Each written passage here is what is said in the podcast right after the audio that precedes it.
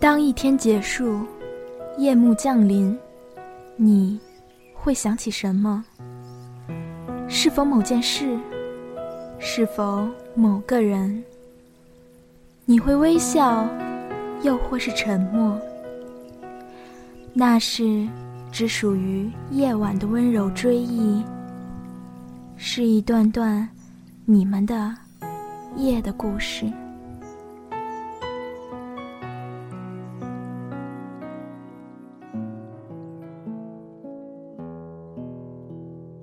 大家周六晚上好，这里是夜的故事，我是主播小瓜。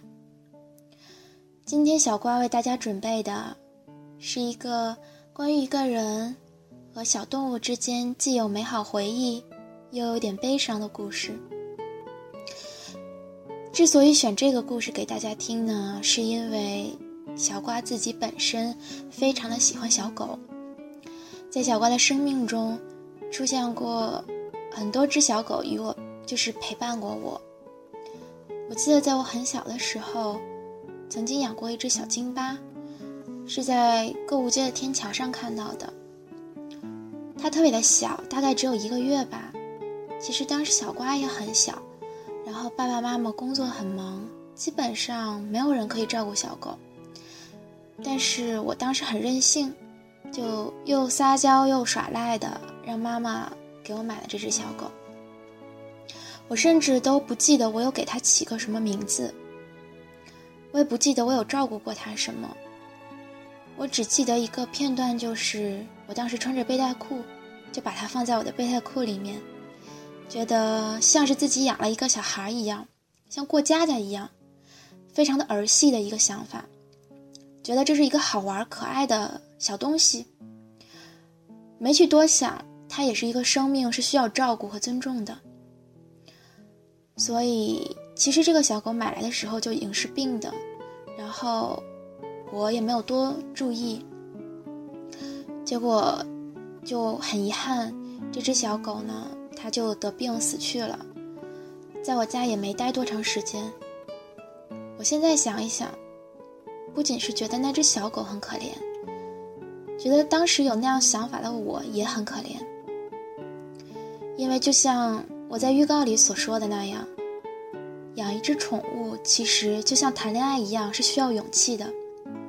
你拥有的时候有多么的快乐，当离别的时候，痛苦就会翻倍。所以说，很多人都说，你当你迎接一个小生物在你的家庭的时候，它不仅仅带给你的是一份乐趣。更多的是生命的责任。希望在接下来小瓜给你们讲的这个故事中，大家都能够有所体会吧。希望你们能够珍惜在你们生命中出现到的每一个美丽的小生灵。今天是 Manny 被我收养的四周年纪念日，它是一只可爱的串串，一个漂亮的小姑娘。每次看见 Many，我都会想起小豆子。小豆子是我收养的第一只狗，苏木。小豆子是老妈的朋友杨哥送的，因为他女朋友不喜欢狗。第一次见到小豆子的时候，他趴在我家客厅的角落里，背对着门。我开门时以为是一件毛衣，当时我还奇怪。角落里为什么会有件毛衣？因为那时正值炎夏。老妈从房间里出来，与此同时，小豆子转头看了我一眼，叹了口气，又背对我继续趴下。一看是狗，我整个人都兴奋了，赶紧跑到它面前，蹲下身仔细看，真心好看，特别是眼睛。哎，妈，他怎么在哭啊？那是你脚太臭，靠他太近了。玩笑归玩笑，老妈说，猫啊狗啊的很通人性，会读心术。小东西知道老杨不要它了，所以才难过的。我摸着小豆子的头问：“他叫什么名字啊？”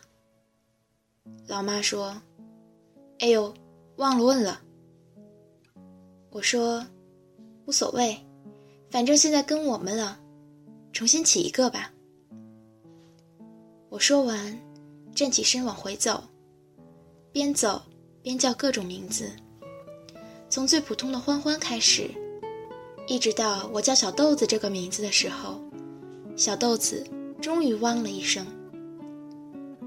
我说：“哟，他喜欢这个名字。”老妈说：“你个小炮子，踩到他尾巴了。”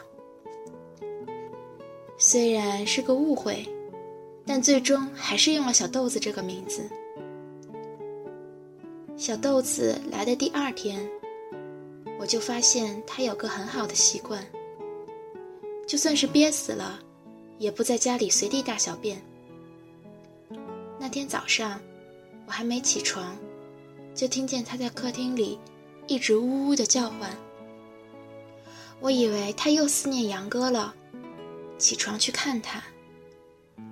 小豆子见我出来，就走到门边，抬起一只小爪子拍门，拍几下看看我，又拍几下再看看我。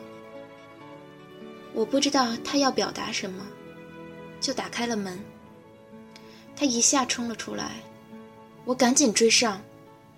他跑到一个墙角边停下，一大滩尿在他身下渐渐散开，目测半瓶啤酒的量。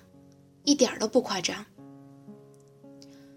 尿完之后，他回头看了看我，和我对视了数秒后，突然一个转身，绝尘而去。我一边叫他的名字，一边追，一直追到大马路上。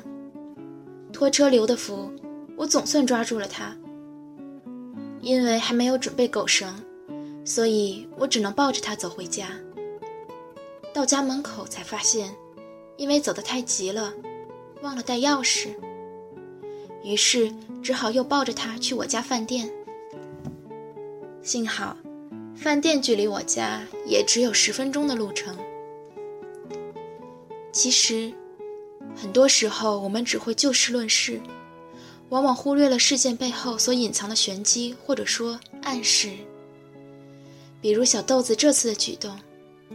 他跑，是想去找杨哥，这表明了他对主人的忠诚与执着。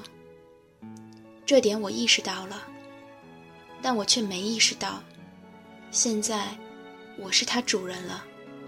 等我们熟了，如果有一天，我也不得不把他送走，他也会一样发了疯似的来找我。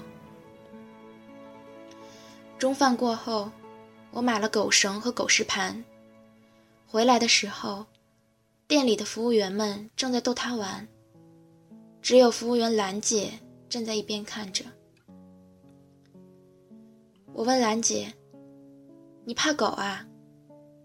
兰姐摇了摇头：“倒也不是，不过小狗小猫的，在我们老家叫断肠货，少接触的好。”兰姐说到这里，停顿了一下。然后又说：“对了，你有没有谈朋友啊？”我摇了摇头。兰姐说：“那你要做好准备了。养宠物和谈恋爱一样，都是需要勇气的。在这两件事上，永远都是开始时快乐有多少，结束时痛苦就会翻倍。你懂不懂啊？”我似懂非懂的点了点头。之后，一人一狗，一前一后往家走。到了家，小豆子喝了几口水，之后又趴在地上叹了口气。我席地而坐，看着他，说了一堆话，感觉就像在劝慰一个失恋的人。人对狗说话看起来挺白痴的，但养过狗的人都知道，他们真的能明白你的意思。相处了大约一个月，从小豆子企图出逃的次数来判断，他应该是接受我这个新主人了。他开始习惯了在我玩电脑的时候趴在我脚边，他开始习惯了每天早晨坐在我床头的地上，不声不响等我醒来。他开始习惯了我摸着他的头才能入睡。他开始习惯了每天晚饭后把狗绳叼在我面前，然后一脸期待地看着我，等着出去散步。很多时候，习惯是属于彼此的。他习惯了有我，我也习惯了有他。我出去的时候，他会思念我，但他不会打电话，不会给传呼机留言。憋了一肚子的话想说，唯有在我进门的那一瞬，飞奔过来，不停地摇着尾巴，然后用眼神告诉我：“怎么才回来呀？想死你！”而那段时间，我无论在哪里，做什么，心里也总是惦记着他，以至于那段时间，老师都怀疑我谈恋爱了。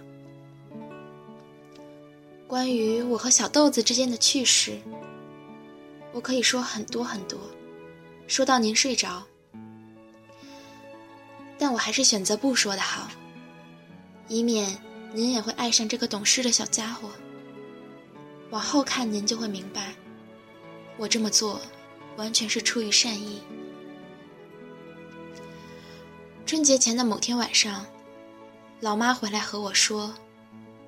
派出所的李叔想借小豆子去他家待一个晚上，说是家里的门锁坏了。最近临近春节，怕晚上有小偷，想让小豆子帮着看个门。他人就在楼下等着。虽然我舍不得，但还是答应了。我一边帮小豆子拴狗绳，一边告诉他：“我不是不要他了，只是让他出个小差。”明天一早就去接他。小豆子看着我一声不吭，乖乖配合我套上了狗绳，然后跟着我下楼，被李叔牵走了。小豆子走几步就回头看看我，我就一直站在原地看着他，直到我们彼此消失在对方的视线中，我才若有所思地上楼回家。那一夜。我醒了好几次，总觉得时间过得太慢，满脑子都是小豆子，甚至脑子突然冒出一个可怕的想法。寒冬，很多人有吃狗肉进补的习惯。想到这里，我拍了拍自己的脸，告诉自己：傻货，那是李叔，不是李大嘴。于是，我强迫自己去想一些美好的场景。比如春暖花开的时候，带着它去植物园的草地上撒泼打滚；等到夏天，就他他就带它去玄武湖围着湖跑到湿透全身；当秋天枫叶红了的时候，带它去栖霞山转转，让它知道有一种人类叫和尚。在大雪纷飞的寒冬，我们一起趴在窗台上。看着路上的行人动手动脚的样子，一个哈哈哈傻笑，一个汪汪汪傻叫。就这样，不知不觉睡着了。等到醒来的时候，小豆子坐在我床头的地上，正看着我。看见他那一瞬间的心情，就好像孩子看见最满意的礼物一样，觉得这个世界美好到了极点。正如我之前所说，李叔借狗这件事，只让我体会到了我是有多爱小豆子，但我却忽略了这件事背后所隐藏的信息。一个警察，家里的门锁坏了，竟然找不到人来修，但我却忽略了这件事背后所隐藏的信息。一个警察，家里的门锁坏了，竟然找不到人来修，就连个愿意陪他住一晚的朋友都没有。只能借狗，这人品得次成什么样呀？转眼春暖花开，我如愿带着小豆子去了植物园。一人一狗整整疯了一个下午，两个人都累成狗了。之后，小豆子又陪着我一起熬过了高三的冲刺阶段，我终于迎来了期盼已久的暑假。一个完全没有任何精神负担的暑假。可惜我还没来得及带他去玄武湖疯跑，整个区就掀起了打狗风。李叔常去我家饭店吃饭，所以他提前通知老妈，要看好小豆子。说到小豆子，他还提起之前借小豆子那晚，家里真的差点进了贼，多亏小豆子大叫吓跑了贼，也叫醒了他。他说：“这次也算是报个恩吧，这么好的小狗要是被打死了，那真是作孽了。”那段时间，我刚巧约了朋友去外地玩几天。老妈也有事要去外地，所以就想着先把小豆子送回杨哥家待几天。可没想到杨哥怎么都联系不上了。店里的配菜师傅说可以放在他郊区的亲戚家养几天，他亲戚家里原本就养着狗，肯定不会亏待小豆子。我和老妈一合计，也只能如此了。配菜师傅的亲戚来接小豆子的时候，我已经出发了。我临出门前，小豆子还在睡，听到我的声音，起身看着我，见我要开门，就赶紧跑去拿狗绳。我摸着他的头，告诉他我要出去几天，今天会有人来接他，等过几天我回来就去接他。小豆子松开嘴里的狗绳。对着我汪了一声，然后趴下看着我，叹了口气。我笑着抱了抱他，亲了下他的头，然后出门了。几天后的晚上，我回到家里，老妈早我一天到家。和老妈聊了会儿天后，我说：“明天把小豆子接回来吧。”老妈没接话，但很快眼睛就红了。说：“我告诉你一件事啊，小豆子被打死了。”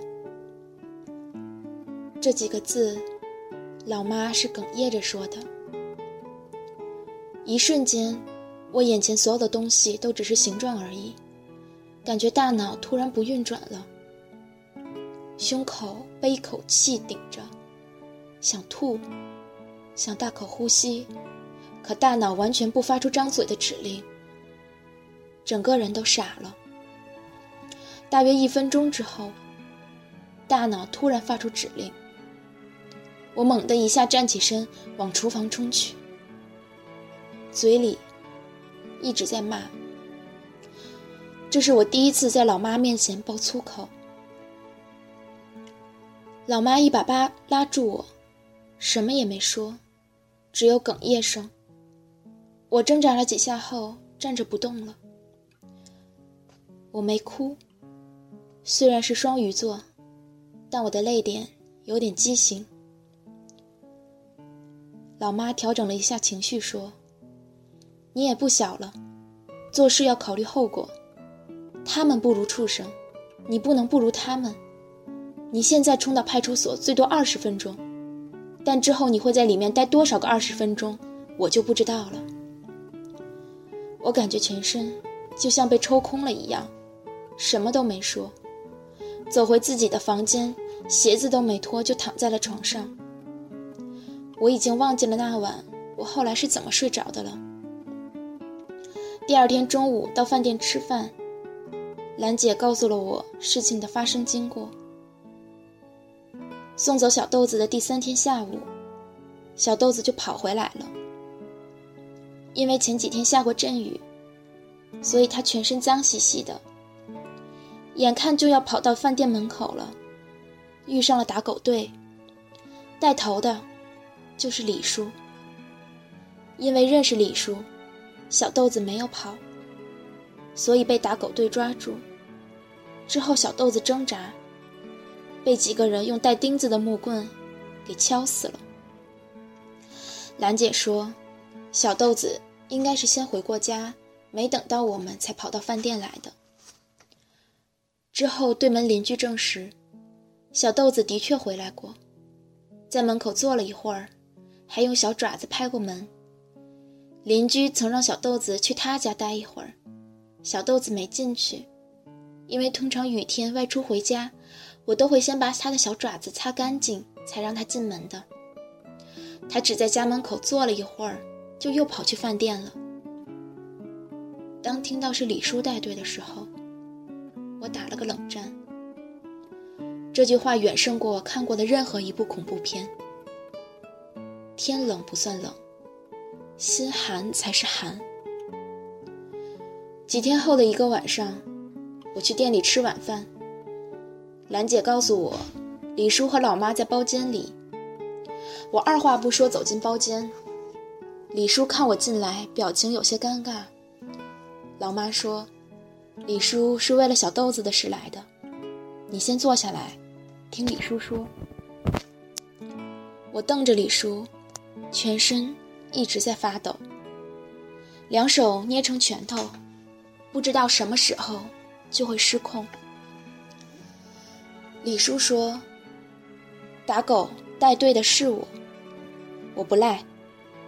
但带队不代表我说了算。”说到这里，李叔苦笑了一声：“ 你别看我打狗，我还不如狗呢。狗在老百姓根里是条性命，在领导眼里是任务，是业绩。”是没有生命的，我们才是狗。当时打狗队一共七个人，除了我和一个负责监察的领导，其他几个全是雇来的痞子。狗在他们眼里就是钱，一条五十的二百。你以为我不心疼小豆子？我当时就和领导说了，这条不是野狗，是这家饭店的，我认识。领导说什么？领导说：“你认识关我屁事，是不是野狗我说了算。”你说这话让我怎么接？我老家还有老婆儿子要养，你让我怎么选？你以为我这身皮就那么好披吗？李叔说到这里眼睛都红了，说：“我今天来就是办这几件事。一。”把之前挂的账结清。二，把这件事和你们说清楚。三，那些被打死的狗都拖去卖给屠宰场了，但是小豆子我死活没让他们拉走，带到中山陵埋了。就因为这件事，领导发火了。过几天，我就调到郊区了。这也算是报应吧。你要是还不满意，李叔随你怎么办？二话没有，随我怎么办？我能怎么办？我想到这儿，什么都没说，起身走出包间，轻轻带上了门。原来李叔不是人品次，而是在同事和领导眼里，他也只不过是一只狗。晚上躺在床上，一边听着歌。一边回想着和小豆子相处的那段时光，当听到张学友的“相信他，关心他”时，突然一下明白兰姐所说过的话：养宠物和谈恋爱一样，都是需要勇气的。在这两件事上，永远都是开始时快乐有多少，结束时痛苦就会翻倍。我刹那间就泪如雨下。我问老妈：“狗狗也会有轮回吗？”老妈说：“有。”二零零九年九月十一日，我出门买烟，在小区的车棚里遇见一只小流浪狗。我停下脚步看着它。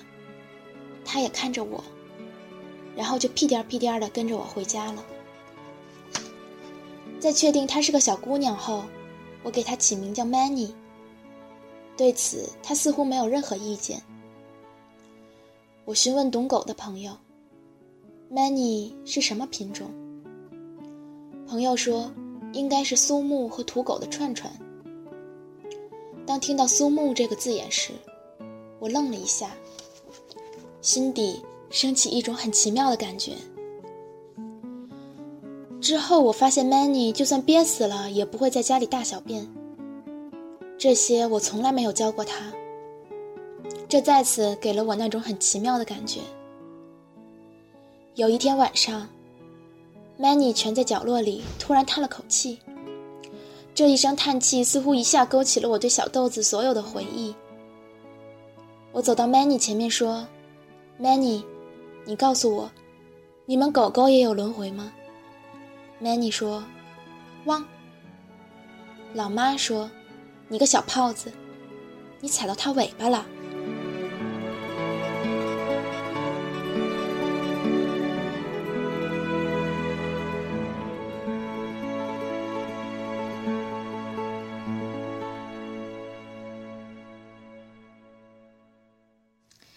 故事结束了。其实小瓜很羡慕那些家里有养小宠物的家庭，因为我觉得他们其实就是你不能说话的孩子，是你不能拥抱的情人。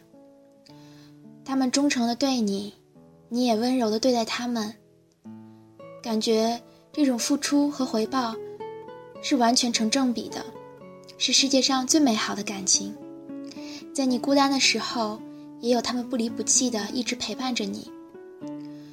可是，你们有没有想过，能够接受这样的一份陪伴，是需要勇气和莫大的责任，需要你深思熟虑，需要你一直的照看他们，因为在他们短短的生命里，你也有可能就是他们的全部。所以，好好珍惜。能够和他们在一起的，你生命中那短短的一程吧。夜的故事到这里就结束了，大家晚安，我们下周见，祝你们都拥有甜蜜人生。